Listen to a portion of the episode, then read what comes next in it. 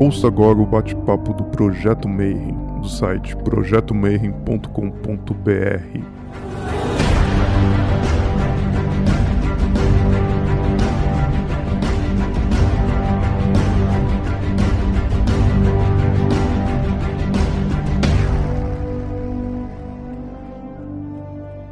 Olá, Daniel, seja bem-vindo. Obrigado. Olá, Débora! Sejam bem-vindos todos ao nosso Tarot News, mais um Tarot News hoje aqui, terça-feira convosco, já vem sendo um hábito. Débora Jazini a partir de São Paulo, Brasil, eu aqui a partir de Portugal. Hoje temos um convidado especial que está um bocadinho atrasado, muito bem, então uma boa tarde para quem agora está conosco e um bom dia para quem nos vê depois e uma boa noite para quem estiver vendo depois no canal do YouTube. Que, aliás, não esqueçam de entrar nos nossos canais, colocar lá gostei, fazer parte dos nossos canais, né, tanto do Daniel Fernandes como o meu, Débora Jazini, que nós temos matérias interessantes que nós fazemos aqui no Facebook. E também aciona o sininho para você saber todas as vezes que a gente vai colocar um vídeo novo. Então, para quem só está acompanhando aqui no Facebook, mas nós temos essa, esses canais abertos. Salve, povo! Salve, Marcelo! Marcelo, seja bem-vindo ao nosso programa Tarot News. Muito obrigado, em primeiro lugar, por, por teres aceito este nosso convite. Estamos em direto aqui para, para Portugal, também para vocês, São Paulo, Brasil. Débora, queres fazer as honras de nos apresentar o Marcelo? Então, hoje nós temos um convidado de garbo e elegância, num dia de é. lua Nós temos um convidado que, assim, é, eu sou fã do trabalho do Marcelo, é, eu conheço desde 2012, quando nós participamos do Tarot Master, né, onde nós tivemos com Mary Gear, com Marcos Katz, Patali e uh, com outros convidados também, né? Então, nós fizemos parte deste evento, aí que nós nos conhecemos. E o Marcelo e eu temos uma coisa em comum, porque nós estudamos no mesmo colégio, nós estudamos no Arquidiocesano em São Paulo. Então, a gente, mas eu não me lembro dele lá e acho que ele também não lembra de mim nessa é. época.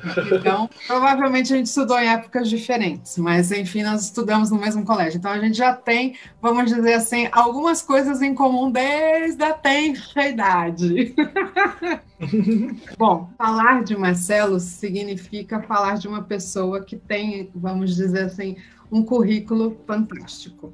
Não só ah, em questão de pessoa, ah, de um estudioso, mas como ser humano. E é uma pessoa que tem um projeto muito importante e, e assim, ele tem uma, um carisma muito grande né, dentro da nossa área. E quando eu falei para o Daniel, eu falei assim, ai, ah, quero tanto entrevistar o Marcelo. Primeiro porque em agradecimento por você também ter nos convidado para o Projeto Mayhem, né? Tanto eu quanto o Daniel. Então agora é a nossa vez de retribuir. Então, além de você estudar no ARC, né? Nosso famoso ARC, você fez uh, arquitetura na FAO, em São Paulo. Você é especialista em semiótica, história da arte e religiões comparadas. Bom, como escritor, vamos dizer assim, la crème de la crème, como se diz em Portugal também. Então, tem um trabalho fantástico com RPG, e assim, mudou a vida de muitos jovens, trouxe para o mundo geek e para o mundo nerd, você introduziu a, a espiritualidade, isso eu acho um, trabalho fantástico. Bom, não posso nem dizer que não sou sua fã, né? Então a gente tem assim, a gente tem um tarô, a gente tem outro tarô, a gente tem o outro tarô, com mais que tá aqui, bonitinho.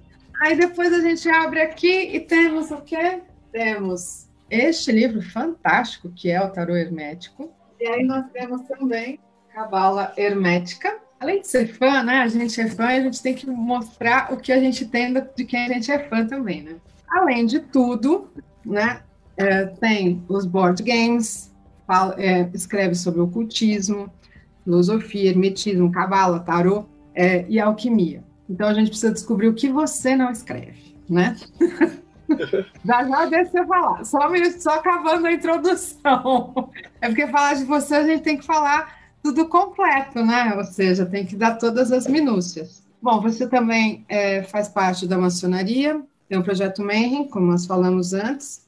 Tem também, além dessas duas enciclopédias, tem a enciclopédia da mitologia, que eu ainda não tenho, mas é a próxima aquisição. Tem a Demo Editora, tem o projeto Cartase, que você ajuda muitos autores a realizarem o seu sonho de ter o seu livro e também o seu, vamos dizer assim, seu RPG e, e tarô. É casado com a Priscila e tem uma linda filha que chama Lilith e dois filhos recém-adquiridos, né, vamos dizer assim, Cereberos e a Calíope. Gente, ele escreveu, já vendeu mais de 250 mil livros, ou seja, Conte-nos tudo. A primeira pergunta que nós gostamos de fazer neste programa, porque este programa destina-se exatamente a, no fundo, a falar um pouco sobre, a, sobre o caminho que cada, um, cada pessoa levou até onde está neste momento também poder ser uma fonte de inspiração para outras pessoas que, que, nos possam estar a ouvir. A primeira pergunta que eu te vou colocar, Marcelo, é como é que tu mergulhaste nesta vida? Não tive nem escolha. Eu nasci numa família que já era espírita, então eles já estavam acostumados com essa incorporação, o centro. Minha mãe trabalhou 40 anos na Federação Espírita, né? Mas hum. eu, eu mergulhei pessoalmente quando eu fui fazer intercâmbio na Inglaterra, e aí a hora que eu cheguei lá, tipo, moleque, 14, 15, e eu fiquei numa casa que era uma família de druidas barra bruxaria tradicional, né? Então, eu, e eu demorei, tipo, vai, 25 anos para descobrir quem os caras eram mesmo. No, no projeto Mayhem, quando eu estava entrevistando o cara Gun Griffith lá é, nos Estados Unidos, ele, ele conhecia o pessoal, que era uma dissidência da galera que trabalhou com Gerald Gardner e não sei o que, da, pessoal. Mas naquela época, sabia nada, caí de paraquedas, ia ficar por lá e eles falaram assim: pô, já que você tá aqui, você não quer seguir, conhecer é, essa cultura e tal? Eu falei, ah, beleza, vamos lá. E aí você vai para o círculo de pedra e os caras vão fazendo o ritual e tal, e de repente o cara incorpora lá, né? E na época eu não sabia, você tinha uma, noção, uma certa noção, conhecia aqueles médiums do espiritismo e tal, mas a hora que você via que mais tarde eu, eu comparei com o Exu, só que de uma outra cultura, né? Então ele incorporava ser nunos.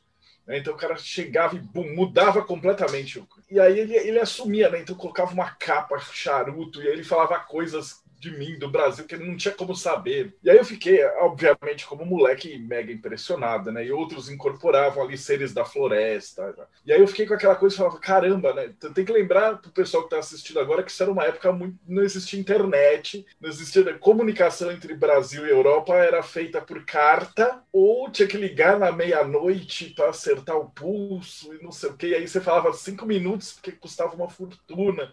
Então era, era, uma outra realidade. Eu fiquei isolado do Brasil né, nesse tempo. Eles falaram: você quer aprender isso daí? Eu falei, mas é lógico, né? Então, em vez de fazer o intercâmbio, eu, eu comecei a estudar só essa parte de bruxaria, entender.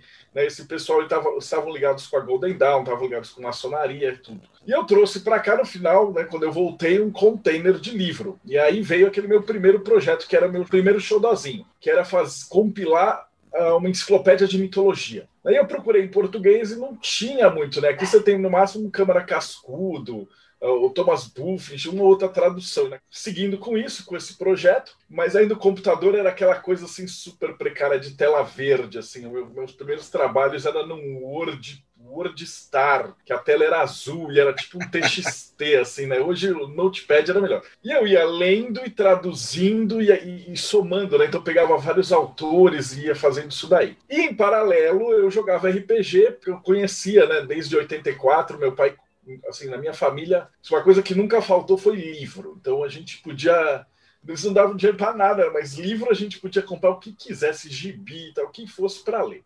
Então, a gente jogava RPG desde criança e eu comecei a jogar. E quando a Dragão Brasil surgiu no Brasil, que era uma revista de RPG, o editor da revista me convidou e falou assim: Poxa, você não quer escrever pra gente? E aí eu peguei esse conhecimento e falei: Pô, então, em vez da gente jogar com aquele que na época chamava Dungeons and Dragons, né? Era o Caverna do Dragão. Quem é da época de 80, 90 vai lembrar do desenho animado, né? Eu falei: em vez de eu fazer um jogo desse tipo, por que eu não fiz, faço um jogo medieval? Real. E aí eu peguei as lendas medievais, né? Então você jogava com templário, com inquisidor, com alquimista. Aí tinha um anjo, um demônio, a gente pegava dos grimórios e colocava no jogo e tal. E foi uma sorte porque foi a época do boom do RPG. Então a gente colocava esses livros em banca de jornal, né? Então tiragem de cada livro minha saía com 20 mil exemplares. Né? Hoje em dia aqui no Brasil esse número é uma coisa assim que você olha e fala não existe isso mais.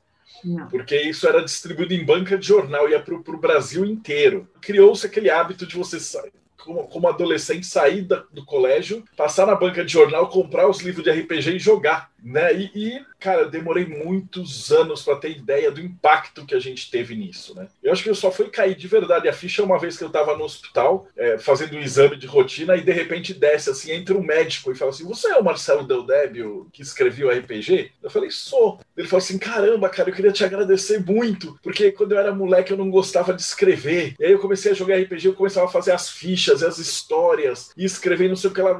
Resultado, eu peguei gosto pela coisa, passei em medicina E aí ele falou com o pessoal e desceu mais uns 4, 5. Aí você fala assim: caramba, mano, a gente impacta a vida das pessoas, assim, de um jeito que você nem sabe, né? E eu coloquei no, no jogo de RPG, era o único jogo de RPG que existe que tem cabala, é, anjos, hermetismo, círculos. Então a gente colocava uma, uma coisa assim com conhecimento de verdade dentro do jogo. E aí foi que eu, quando eu fiquei conhecido, né, entre aspas. Em 2001, eu fiquei nacionalmente conhecido porque teve aquele problema do RPG, que teve um assassinato, e não tinha nada a ver com RPG. Era um assassinato que, que era uma dívida de drogas, e aí largaram a menina num, cemitério, mas aí saiu na Globo, no Fantástico. E aí todo tava pegando fogo, falava que era o jogo do demônio, o jogo satanista e tal.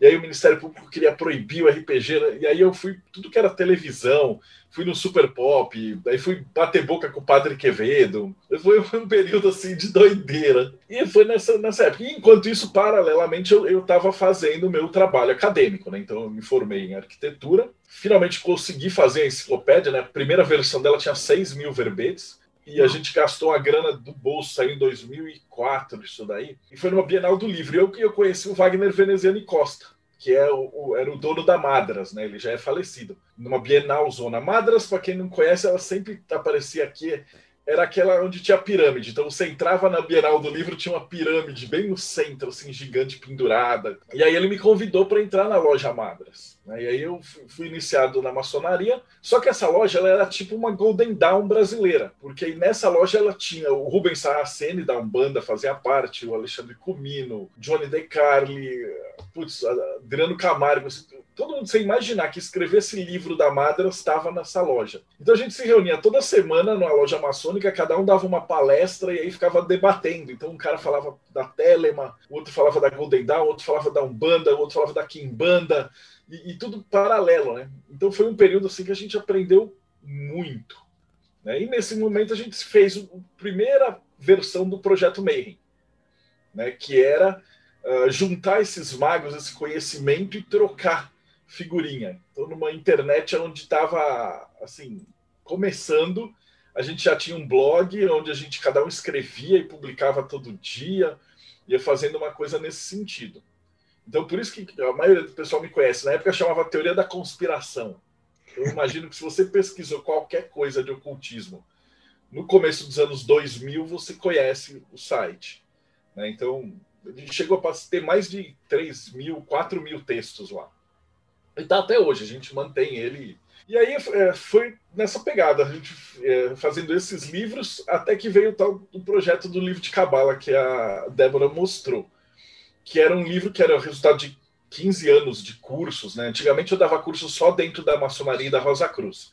Aí com o blog a galera ficou falando assim: Poxa, mas você só vai dar curso na maçonaria? Não, Daí eu falei: Tá bom, vai, vamos abrir. Mas ele tava com aquele preconceito, falando: Puta, esses caras da internet não merece esses profanos, cara. Só que foi o contrário, a gente pegou uma galera que realmente estava querendo sair desse mundo de profano e querer fazer os cursos a sério. Então foi um resultado muito gostoso. E a gente começou a fazer os cursos e tal, e aí, depois de 15 anos, eu falei, vamos fazer esse livro de cabala. Só que esse livro de cabala, ele era, em teoria, impraticável, porque eh, eu apresentei ele para 15 editoras, o pessoal olhou e falou assim, não, não vou publicar isso de jeito nenhum, né? São 700 páginas, capa dura inteirinho colorido, com as imagens de arte mesmo, porque assim, a minha especialização em história da arte, eu percebi que muitos dos autores eles estudavam cabala, eles usavam as técnicas, eles usavam o conhecimento na arte, então eles tinham as tintas certas do jeito certo para passar a mensagem. E o livro tinha que ser colorido, ele tinha que ser desse jeito para a gente poder explicar personagem de televisão, personagem de livro, etc.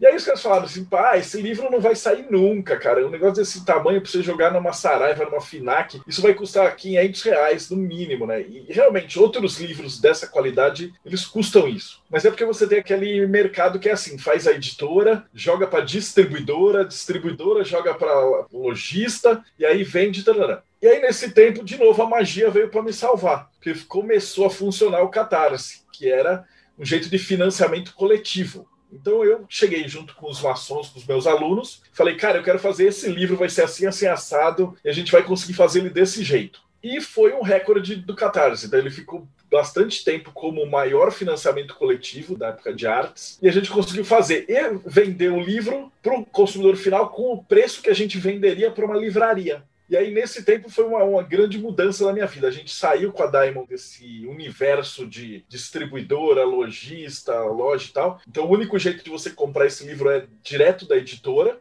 E a gente começou a trabalhar direto com o, o, leitor. Então a gente tem o site, o cara que vai lá, ele gosta do que a gente faz, ele, ele escreve, a, a, a, gente faz os financiamentos, a galera que, que topa paga. E tem muitas vantagens, né? Por exemplo, o pessoal que fez o apoio e tal, o nome fica nos agradecimentos, então fica marcado para sempre. Tá lá, você ajudou a fazer essa obra, ajudou a construir isso. E aí foi o que a Débora falou. É, depois de um tempo que a gente começou a ajudar outros autores que também tinham esse problema. Então, desenhistas, escritores, né? Esse tarô que ela está mostrando é um tarô hermético da Cabala. Então, ele não tem desenhos, mas ele tem os diagramas de correspondência. Então, quando você olha o arcano, ele tem a cor, o anjo, o demônio, a esfera, o planeta, o signo, a runa, os dados, a letra hebraica, a numerologia, tudo que você precisar para estudar. Né? E no fundinho tem uma ideia do tarô original. E aí a gente pegou desenhistas, tal. Então, o que, que a gente tem feito agora? Procurado autores bons tem coisa legal de nicho, que a gente sabe que se eles forem lançar por fora e tal, não vai ter um mercado e tal. A gente junta essa galera que quer estudar e coloca o autor em contato direto com o público, sem esses intermediários. Então, no final das contas, acaba todo mundo ganhando, né? A editora ganha porque tem um público grande, o público ganha porque ele consegue um material de qualidade absurda num preço de distribuidora, é, a gente consegue pegar os caras bons e pensar. Então, é, foi, foi um negócio que revolucionou aqui no Brasil. Né? De, deixa só fazer outra pergunta para ti. Tu és uma pessoa de, de grande conhecimento. Muitas das vezes o, o, o, universo das pessoas da espiritualidade e por aí afora, pelo menos aqui em Portugal, vê-se muito isso. E também já, já vi isto em vários países, já visitei vários países. Não. Eu vou, vou reconhecendo nas pessoas uma certa insegurança, muitas das vezes, em expor a sua espiritualidade, falar sobre a espiritualidade e, e aplicar, inclusive, eh, alguns conhecimentos. Eu, uh, o pouco trabalho que conheço de ti, não te conheço tão bem quanto, quanto a Débora, mas uh, tudo aquilo que eu, que, que eu percebi da tua pessoa tu és uma pessoa que mergulhaste verdadeiramente e, e segues à risca. Portanto, tu, tu, não falas uma coisa e fazes a outra. Tu, tu, pões em prática. Aliás, há pouco achei, achei fantástico quando estavas a dizer que havia um conhecimento que era aplicado à arte eh, e, era, e era aplicado com rigor.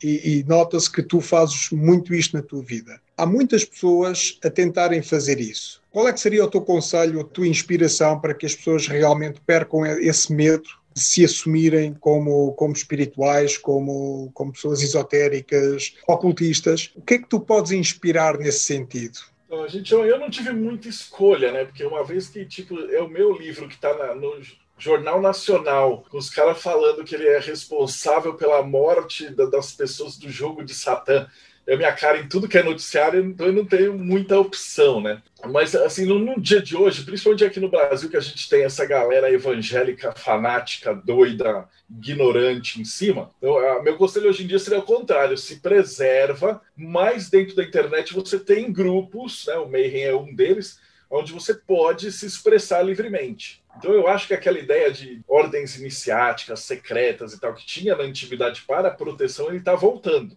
minha parte não, não só de livro, eu acho que eu tive uma sorte Hoje em dia eu sei que não era sorte, que eu já conversei com tanta entidade, porque no, no período que eu estava na Madras foi o período que eu me separei do meu primeiro casamento, então eu não tinha o que fazer. É, eu chegava em casa e falava, eu não quero ir para casa, então eu ia de segunda a sexta, ou em loja maçônica ou em terreiro. E eu tive a sorte, assim, de ter como parceiro mestre Sarraceno, mestre Cumino. Então eu chegava e fazia a pesquisa e falava, eu estou pesquisando Ogum. Tá, Ogum é Gevurah, na Cabala. Ah, mas Gevurah é energia de Marte tal. Então aí eu falava para ele assim, tem algum pai de santo bom em alguma gira que tenha um caboclo de Ogum para eu conversar? Ele falava, oh, vai tá lá no Tamandaré, no tal dia. E aí eu, eu, visitei todos os terreiros que vocês puderem imaginar, de tudo que vocês imaginaram, de satanismo, quimbanda, umbanda, voodoo. Eu já fui. E não só ir, mas eu, como eu tinha indicação desses tatás e dessa galera da loja maçônica, eu conversava com o responsável. Eu tinha um tratamento VIP, vamos falar assim. E aí eu sentava para conversar com o Exu e tal. E às vezes o cara deixava ali, fazia os atendimentos e tal, e me levava para um canto e falava: Eu preciso te falar isso, isso, isso, isso. Então, muito do que eu coloquei no livro eh, foi muito de prática, de ver a entidade. Né? Então, eu entrevistei Preta Véia que falava assim: Cara, eu tô aqui desde a Grécia. E a gente não conversa isso, mas como você sabe o meu nome grego, eu posso te contar isso. Né? Porque é óbvio, essas entidades estão do lado de lá, a gente está do lado de cá, isso sempre aconteceu. E esses caras não têm tempo. Então, quando você está falando dos espíritos, dos vikings e darará, que o cara jogava o osso, é a mesma entidade, ele só fica mudando de nome. E isso eu achei que foi muito importante. O primeiro choque que eu tive na Europa, quando vim na Umbanda e ver que era a mesma coisa, depois afundar nisso daí e, e perceber que, cara no shintoísmo, você desce as entidades ali, aqui a gente tem o preto velho, lá tem o chinês velho. Mas é a mesma história, porque é, é, é, é o arquétipo. E conseguir tabular isso, né? Eu brinco, eu falo, eu tenho cinco planetas em virgem. O mapa astral veio perfeito para fazer enciclopédia, guia e tal, né? Sol, Vênus, Marte ali, tudo em, em Virgem, Lua em Gêmeos, ascendente em Ares, e Júpiter em Peixes. Então ele está todo sincronizado ali. Então, é, é, estudando eu sei assim, eu já vim para cá com isso. Não é um negócio tipo eu cair de paraquedas. Eu não sei lá. Né? Hoje eu tenho essa consciência. Né? E a gente chama de verdadeira vontade. Então eu gosto de explicar e falar e conversar disso daí. Então, é, o meu conselho que dá para as pessoas é assim: você gostou disso, você, você, sabe, você entendeu que tem alguma coisa além de Malkuth, né? além desse mundinho profano e tal, vai ler, vai procurar, busca uns caras que sabem. É, o Brick falou, na Cabala é muito bonito, você tem ali na árvore da vida, né, o desenho do mapa, então essa esfera ali amarela que tem bem no meio é o Sol, é você, sou eu, é a Débora, é quem está assistindo aí, é, é o seu espírito, né? E quando você sai do mundo, se ela subir um pouquinho mais, ó, vai ter a lua embaixo e um pouquinho mais para baixo a terra. Então, esse, essa terra que está ali embaixo é esse mundo profano, né? Que você acorda, vê novela, vai para o trabalho, volta. Né? Uma vez que você descobre que, cara, tem um mundo espiritual, tem uma coisa maior, você vai entrar no templo de Salomão. E aí, o primeiro passo para dentro do templo é a lua. Por que, que é a lua? Que a Lua, é, metaforicamente, ela não tem brilho próprio, ela reflete o brilho do Sol. Então, qual que é o meu conselho para você? Estuda muito, mas pega um monte de autor diferente. Por quê? Porque cada um de nós é único. Então eu imagino também que teu público já está mais ou menos familiarizado com astrologia e tal. Cada um tem um mapa astral, cada um tem uma vontade. E você vai pegar centenas de livros, ou dezenas, o máximo que você puder. Cada livro você vai olhar e falar assim: olha, esse autor aqui é muito bom. Aí você vai pegar outro livro e falar, cara, esse autor é muito porcaria. Aí você vai pegar outro livro e falar, cara, esse autor falou umas coisas boas e umas groselhas. Aí você vai pegar outro livro e falar, esse cara aqui falou um monte de besteira, mas isso aqui eu gostei. Por que isso? Porque assim como a lua tem lua crescente, lua nova, lua cheia e tal, esse tanto de informação, o máximo de informação que você puder ter, é, reflete a luz do sol. Quem é a luz do sol? É o você de verdade. Então, se você tem um espírito budista, você vai ler livros budistas, eles vão refletir o que você gosta. Você vai ler os outros livros lá, teosofia e tal, você não vai gostar. Outro vai adorar e não vai gostar do budismo. Então, para você se conhecer, a primeira coisa que você tem que fazer é ler bastante. Por isso que a lua na alquimia vem antes do sol. Então nada desse diagrama tá aí de acaso, né? É uma coisa muito bonita. Então, quando você vai entendendo isso, aí você vai fazendo a jornada. Depois ali você vai ter que estudar, você vai ter que viver, vivenciar isso. Tem uma série de, de processos, mas o primeiro passo é, é, agora que você descobriu que tem alguma coisa legal do outro lado, procura um monte de autor e vai selecionando. Com o tempo você vai achar quem sabe e quem só está falando besteira. Marcelo, Tu, tu és um, um, defensor do despertar? Sim, sim, eu acho que sim. Despertar não é um negócio muito agradável, porque o pessoal acha que é tudo, ah, eu vou ser iluminado, não tem nada a ver. iluminado só é descobrir que, cara, falta muito para você, você melhorar. Então não é uma coisa muito agradável, mas é uma coisa necessária. E aí, porque a hora que você descobre é igual na Matrix, quando tira o Neo de lá, ele olha e fala, cara, olha onde eu tô aqui. É mais ou menos a mesma sensação. Aliás, Matrix é um filme gnóstico muito forte. Né? E quando você descobre esse cara, puta, olha esses caras dormindo aí, assistindo novela, perdido no futebol, não sabe o que é da vida, eles são uma engrenagem, né? O Gurdjieff falava, estão, estão mortos, estão dormindo, máquinas dormentes. E a hora que você começa a despertar, você começa a ir para arte, começa a ir para outras coisas também, né? Porque magia não é só mágica, é, é, é beleza, é arte, é desenho, é música de qualidade. Então você vai buscar o que é bom. Né? Eu tinha um professor que falava assim: não tenta ir para o que é fácil. Acostume-se com o que é bom. O que é bom não é fácil, é difícil. Você é burro. Você precisa estudar mais. Você tá, pegou um livro clássico, né? pegou Camões, achou difícil. Você que é burro. Camões é bom. Então você precisa adquirir mais palavras, adquirir mais conhecimentos e tal. Você não entende um quadro clássico, estuda mais. E aí você se puxa para cima. Né? Essa, essa é a ideia. E hoje em dia a gente está muito acostumado com a galera querer ser alimentado com alfafa, né? Isso é porcaria. Eu não sei como é que tá o cenário cultural daí de Portugal, mas aqui no Brasil tá uma desgraça. Assim. O pessoal não quer ler, o pessoal não quer estudar. A música aqui é meia dúzia de xingamento. Marcelo, deixa-me fazer outra pergunta. Eu, eh, já, já falámos aqui um bocadinho sobre o teu projeto, tocámos aqui um bocadinho os nomes. Eh, Portugal tem, com toda a certeza que existem pessoas que conhecem, conhecem o teu projeto mas também tenho a certeza absoluta que não é uma coisa tão divulgada e tão falada como uh, no Brasil.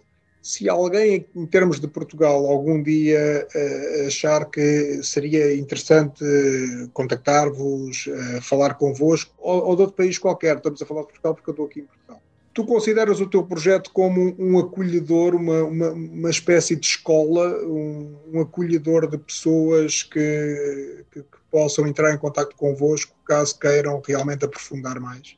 Sim, a ideia é essa, né? Porque lá não tem tipo um ditador que fala, ah, eu mando. Né? Na verdade, não é só eu, tem a Pri, tem mais umas 20 pessoas. E o pessoal mais antigo, né? A gente faz os rituais do ano. Né? Então, o pessoal da, da bruxaria chama de sabá. Então, se você entrar no projeto agora, então você vai começar, vai ter um próximo ritual mês que vem, e aí você vai começar a fazer os seus, suas ferramentas mágicas, né? Então, cada projeto, então, ah, vamos começar ali, vai ser o solstício e tal. Então, beleza, então agora você vai fazer a sua varinha, você vai fazer a sua adaga. Vai... Então, cada um que entrou, não tem jeito, né? Você, você sempre cai, a, gente brinca e fala que a, o carrossel está sempre girando, uma, você entra e perde equilíbrio. O cara que entra ali, ele toma um susto, um, dois meses. Aí depois ele começa a ajeitar. Ele vai fazer o primeiro ritual, vai ficar aquela porcaria. Mas é bonitinho, porque ele fez. A gente pede para ele mandar foto, e aí o pessoal comenta. A galera é muito educada. Tem o intuito de ajudar, não é esses grupos de Facebook, que é uma palhaçada. Então, quem já está mais tempo ajuda quem está há menos tempo.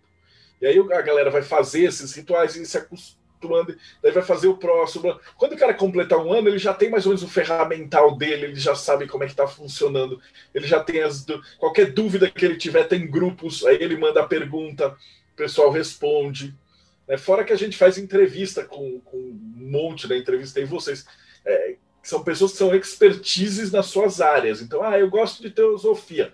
Então a gente vai chamar o cara que é o, responsável pela loja teosófica em São Paulo para falar de teosofia. E aí você assiste as palestras, fazem perguntas, né? Então a gente não tem esse negócio. Como é que você identifica uma seita? É aquele negócio que o cara não quer que quer pôr o cabresto em você e fala assim, só eu que sei a verdade. E no meio é o contrário, né? O meu, meu projeto de entrevista eu já entrevistei 160 pessoas. Cada um falou uma verdade. Eu pergunto para todo mundo o que, que é magia. Se eu compilar ali, tem 160 respostas diferentes. Pô, eu entrevistei um padre da Igreja Católica exorcista e eu entrevistei um satanista raiz, cara, cara que trouxe ali, traduziu a Bíblia satânica.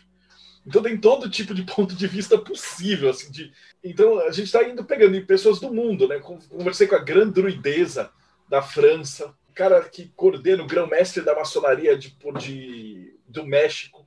ele estava explicando para a gente como é que é o Dia de los Muertos. Então a ideia do Mayhem é que não é que é tipo eu vou mandar no como que tem que ser a sua espiritualidade.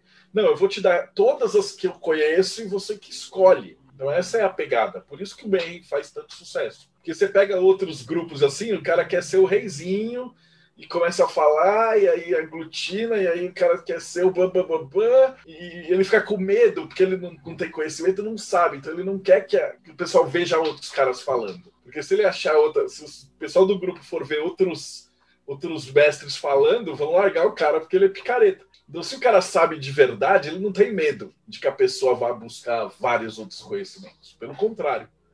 Então, é isso que a gente procura fazer lá no meio. É dar a maior quantidade de ferramental que a gente puder para o cara pensar sozinho. Tudo bem, pensar sozinho é difícil, né? Então a gente tem muita gente também que entra e depois o cara sai fora porque não aguenta a rosca. Mas a ideia é fica. O pessoal que fica, a gente está vendo que está fazendo um trabalho cada dia melhor. E é, um, é um trabalho primoroso, viu, Daniel? Porque ele, além de tudo, tem um acompanhamento, tem uma biblioteca né, virtual e tem meio que um Facebook só do grupo, né? É, a gente tem, tem o um grupo no Facebook, tem, tem 11 grupos do Telegram, então o pessoal consegue trocar muita informação. É.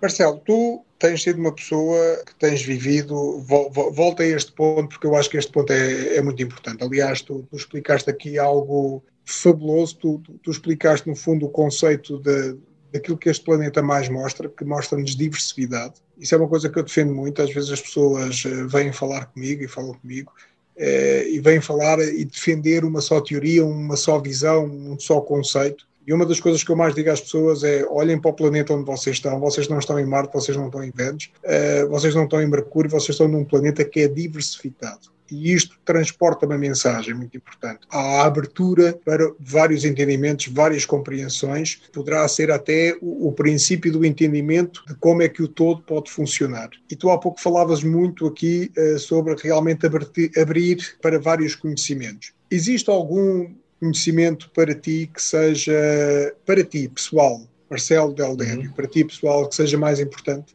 Não, não sei, cara. Eu sou apaixonado pela cabala hermética. Então eu sempre vou falar, ah, cabala hermética. Porque a maioria do pessoal eles gostam muito da cabala judaica, só que a cabala judaica é muito complexa. Você tem que aprender o hebraico, você tem só os nomes de Deus, tem, tem um conhecimento muito valioso.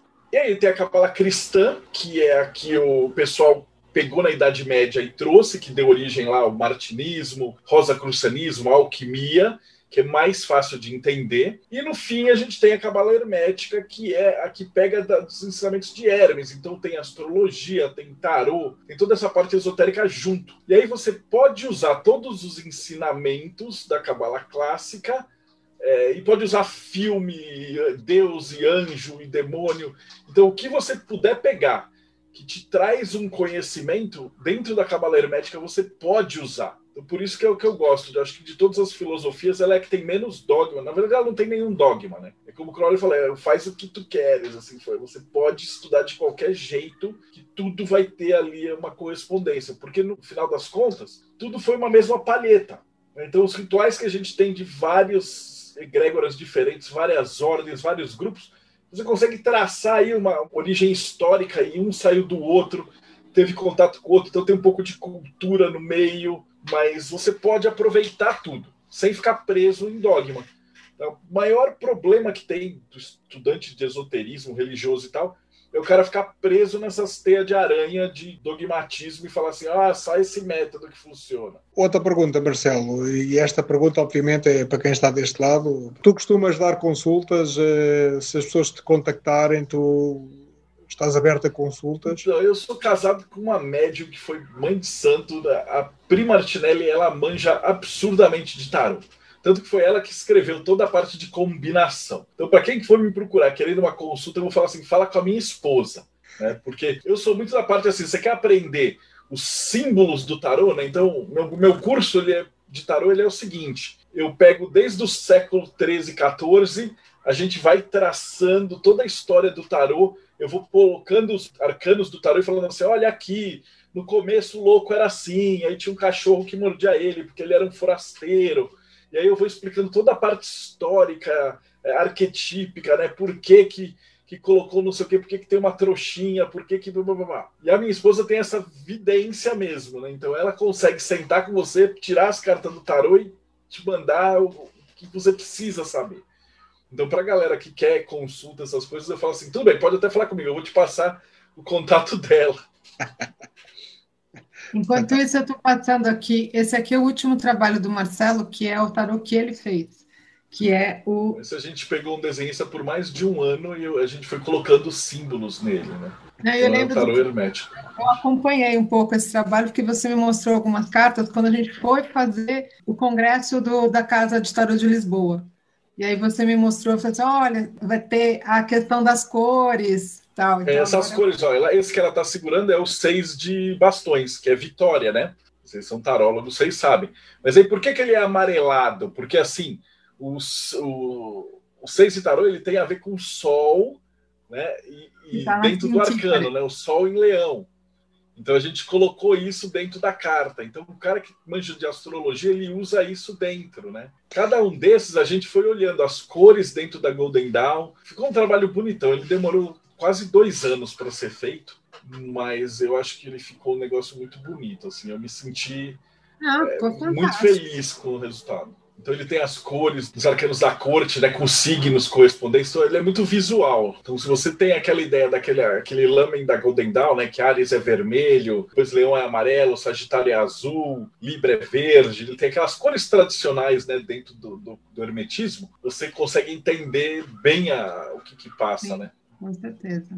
E como eu falei, a gente faz o financiamento coletivo, que ele tem uma vantagem que é o seguinte, eu falo assim, olha, para fazer esse livro eu preciso de tantos reais é, eu preciso de, de 500 pessoas, 400 pessoas. Mas se tiver mais pessoas, a gente, quando vai para gráfica, né, eu não sei se quem está assistindo tem essa noção, quanto maior a tiragem, é, ele cai o custo unitário para fazer o livro. Né? E aí, essa diferença que a gente consegue, ao invés da gente pegar de lucro, a gente gasta e faz pôster, faz. Né? Então, no final das contas, a gente torra todo o dinheiro. E quem, quem tá fazendo o apoio acaba recebendo um monte de presente junto. Então, esse livro ele, ele é dividido em duas partes, na verdade. Né? A primeira metade do livro é, a parte histórica. Eu confio tanto no livro que eu falo assim: pode abrir em qualquer página, qualquer página é boa. Ah, é o nome das pessoas que ajudaram a gente a fazer o livro. Uma das perguntas que estão aqui a colocar, Marcelo, é, é onde é que podem adquirir o livro? Como é que podem? Se, se entrarem em contato contigo, se entrarem em contato com, com, a tua página, tu consegues orientar as pessoas com, na, na consigo, aquisição? Consigo, é, se você for é diamondeditora.com.br. O problema de Portugal é que é o seguinte: desde que começou a pandemia, a gente tinha um negócio chamado Exporta Fácil. E aí o frete desse livro para aí, ele,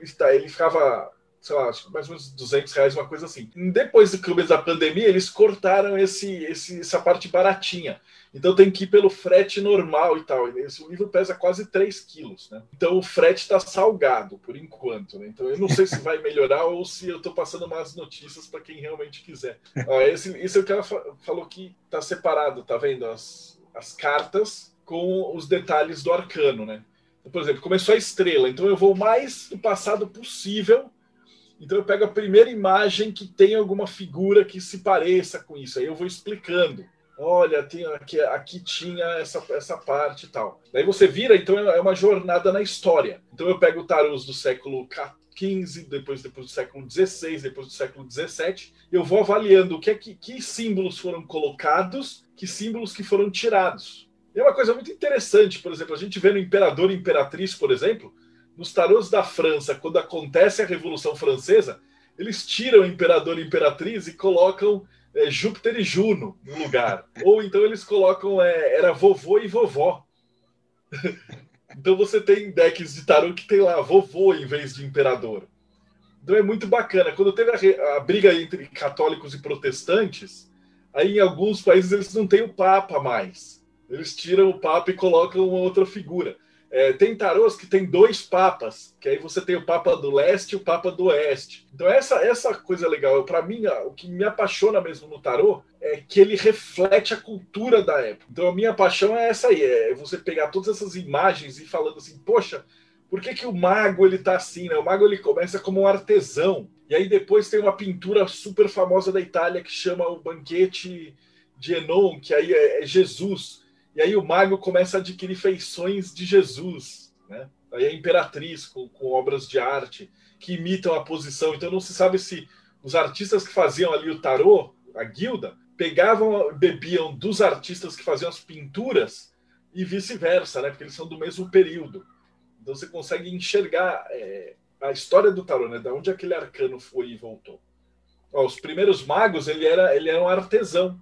Por isso que ele tem ali a mesinha com a bancada. Super interessante estás a tocar nisto, Marcelo, porque este é o lado, muitas das vezes, do tarô que ninguém conhece. Olha lá. Ou que muito, esse aqui é o muito- primeiro mago. Esse é um desenho do Bosch, que o mago é um charlatão.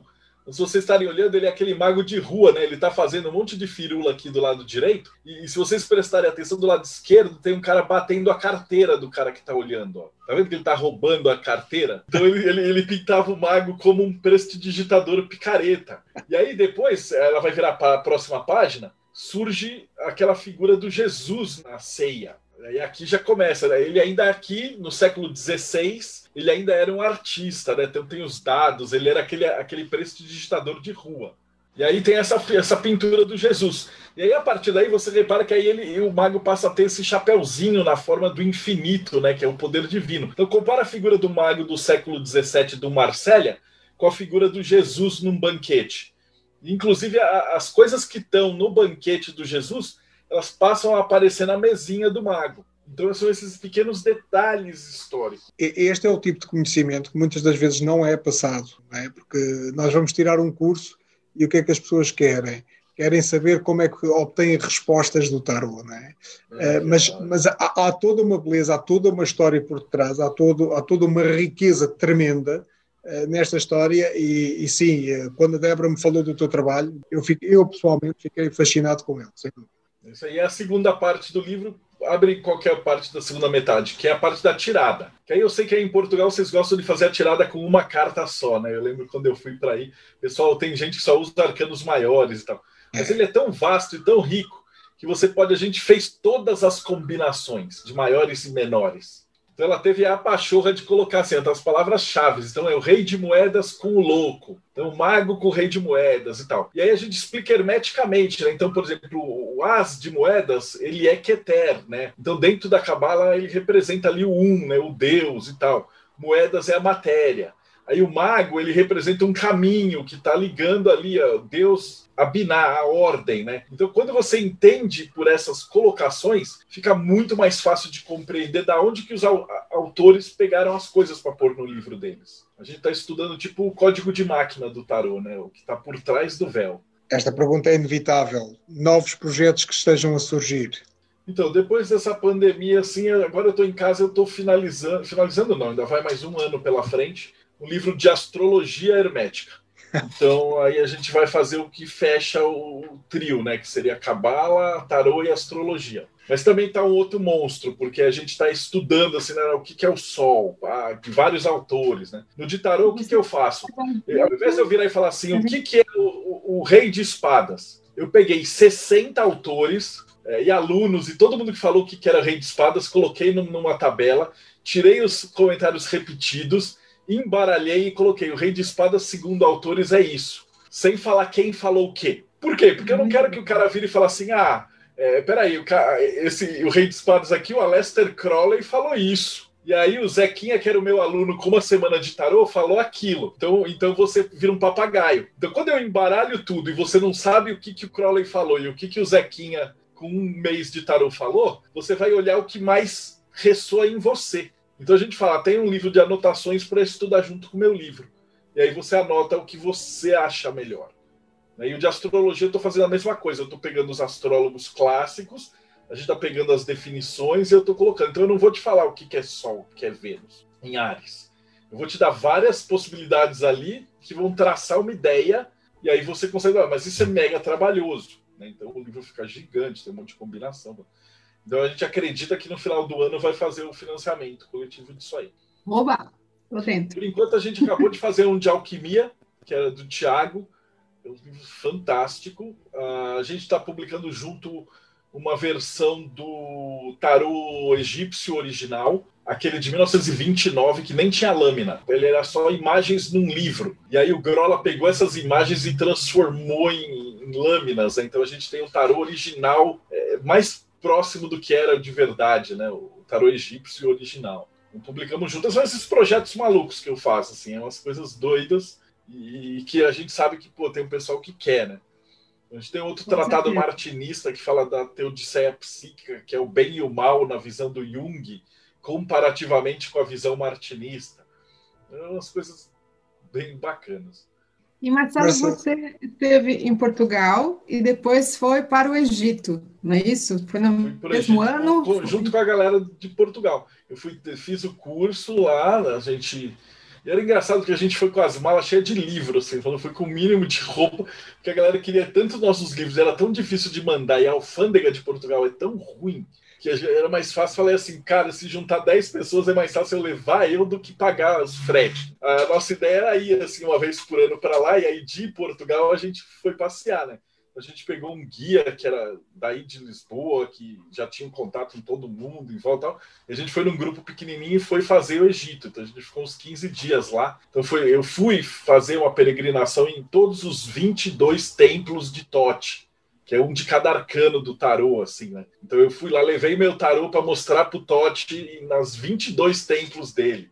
A gente andou pro meio do deserto, foi até é, Duna, conheceu os oásis de verdade, foi nos templos, e foi onde começou a pandemia. Então teve o final da viagem, a gente teve uma sorte no final das contas, porque eles tinham fechado os monumentos e isolado a galera em lockdown nos barcos mas a gente tinha saído de manhãzinha porque a gente queria ir com o guia para assistir o nascer do sol lá no templo. Então a gente conseguiu um jeito de entrar antes do público para a gente poder assistir com o guia egípcio. Tem o nascer do sol e tal, passa a luz do sol e forma lá o fecho. E porque a gente estava lá antes, eles fecharam o lugar, a gente ficou sozinho em Dendera, por exemplo. Então a gente conseguiu passear. Imagina uma tarde inteira só a gente naquele templo né? fechado, né? Fomos nas pirâmides, tudo que foi uma viagem sensacional. Mas aí a gente voltou para Portugal e eu estava com contato com o pessoal daqui falando assim, cara, adianta ter o voo porque eles vão fechar tudo. Aí foi aquela primeira semana, a gente ia, ia voltar no sábado, que eu tinha uma palestra na Rosa Cruz, acho que na terça, e uma visita numa loja maçônica na quarta. E aí a gente adiantou a passagem para domingo ou segunda, e aí a gente pegou, acho que o último voo de Portugal que estava indo embora, e depois eles fecharam Portugal. Foi assim, uma correria doida. Foi, foi bem legal. Mas uma experiência ímpar, né? Não, foi uma experiência maravilhosa. Para sair do Egito também. A gente pegou o último voo de Casablanca, assim, voltando, saindo de lá, o avião decolando, e o piloto falou assim: Olha, a gente acabou de sair e o aeroporto está fechado. As sincronicidades dos acontecimentos quando eles têm que se dar. A gente fala, a gente está muito protegido, mas também para fazer o trabalho que a gente faz, né, com, com toda essa egrégora evangélica ignorante que quer tirar tudo isso, a gente precisa de muita proteção. Né? Sem dúvida. Marcelo, estamos na reta final. Muito, muito obrigado pela tua presença. Eu não querendo criar esperanças a ninguém, até porque isto é uma coisa que eu, que eu, que eu mas vou, vou, dizer aqui em direto. Isto é uma coisa que eu depois irei, irei fazer um convite pessoal e privado quem sabe se não podemos organizar uma palestra do Marcelo via. Ah, vai ser um prazer. É só me falar quando. O meu maior problema é data, porque como agora eu não tô. A gente está tudo trancado em casa, né? Minha esposa, ela tá, tava tomando medicamento, ela estava imunossuprimida, então se ela pegasse uma gripe, então ela ficou trancada mesmo, assim, né? Eu tenho pais idosos, né? Obeso. Então a gente estava aqui meio que no, numa esquema de hospital. Então, o que está acontecendo? Todas as lojas maçônicas ah, faz uma palestra, então eu estou pondo na agenda. Então, eu passo, quando eu não estou gravando de terça, quinta e sábado, de segunda a quarta e sexta, eu estou dando palestra nas lojas. Então, é. A gente já combina com antecedência, você me fala o dia da semana, mas é um prazer, já está marcado. Sem dúvida, porque eu estava a dizer isso porque eu sei que tu és uma pessoa super mega ocupada e por isso é que eu estava a agradecer muito uh, hoje teres, ter estado no nosso programa. Muito, muito obrigada. Como é Portugal, aí para vocês, nove horas de vocês é cedo aqui, então provavelmente Isso. já está tranquilo de marcar, porque o problema maior é, é as nove horas, oito horas daqui do Brasil. Isso. Mas se você marcar umas oito horas daí de Portugal, aí fica muito mais fácil para mim. Então Bom, pode considerar feito. Há toda uma sabedoria aí dentro, há todo um conhecimento acima de tudo. É muito interessante e acho que o mundo precisa de, de beber de, deste tipo de conhecimento. Por isso, Marcelo, mais uma vez, muito obrigado. Bom, eu quero que o Marcelo deixe uma mensagem para os nossos queridos tele, teleouvintes, vamos dizer assim. Deixe os seus contatos. É com você. Bom, se o pessoal quiser me achar, é, digita Projeto Mayhem ou Marcelo Del Débio, é muito fácil. A pior coisa que pode acontecer é você cair no, nos links, começar a olhar e falar satanista, da ordem da. Porque tem assim, você digita, vai ter as minhas páginas, aí logo em seguida tem a galera falando assim, membro dos Illuminates, do Nova Ordem Mundial, esse satanista do mal e tal. Aí tudo bem, mas é, os primeiros links são meus, então é fácil, fácil de chegar na gente. O meu conselho é leiam muito, leiam muito autores diferentes, procurem coisas diferentes e construam você mesmo a sua verdade. É, se não, você está tá no caminho de verdade, não é um, qualquer outro livro que vai abalar isso. Então desconfia de qualquer pessoa que fala que é o dono da única verdade e é o único cara que é o único caminho. Esses caras geralmente são picareta aos nossos ouvintes lá em casa, muito obrigado por nos terem acompanhado. Este foi mais um Taro News na entrevista com o Marcelo Del Débio. Débora, queres dar um beijinho? Quero mandar um beijinho para todos e não esqueçam, por gentileza, gentil, entre nos nossos canais, assine, e também entre no canal do Marcelo, no Projeto Mayhem, que é um canal que tem muitas entrevistas e também tem a entrevista minha e do Daniel. Então, um grande beijo. Até dia 27, que estaremos juntos.